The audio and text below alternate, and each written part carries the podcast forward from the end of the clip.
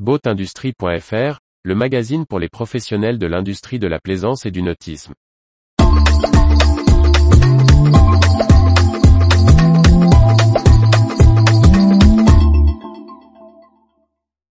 Vie du nautisme, Blue Nav, Yamaha, Charo Marine, X-Yacht, Silent Yacht, BPGO. Non. Ça bouge dans l'industrie nautique. Retour sur les dernières nouvelles des professionnels de la plaisance. Les brèves du 24 juin 2022. La société arcachonnaise Blue Nav a fourni le chantier espagnol de Antonio Yacht, associé à Cupra pour la sortie de son nouveau Dayboat hybride D28 Formentor. Il intègre le deux moteurs électriques Blue Spin de 15 kW sur son tableau arrière. La division américaine de Yamaha Marine a annoncé la signature d'un accord avec la marque d'hélice Charo Marine. Son usine de Greenfield dans l'Indiana va fabriquer les hélices Charo, dont la géométrie brevetée apportant un gain de consommation, commence à séduire concessionnaires et plaisanciers américains.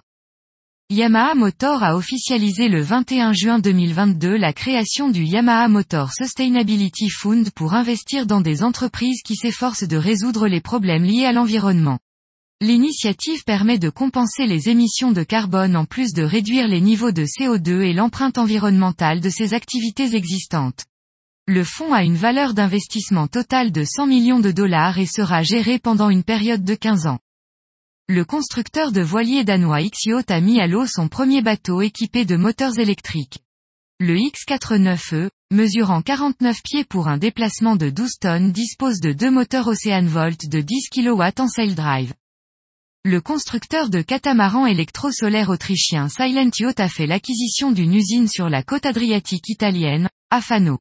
Les cinq nefs du bâtiment de 22 000 mètres carrés regroupera l'ensemble de la production de la marque, qui compte y employer plus de 250 salariés d'ici fin 2022. Le salon du bateau d'occasion du Mille Sabor, prévu du 29 octobre au 1er novembre 2022 a débuté la commercialisation de ces espaces le 21 juin.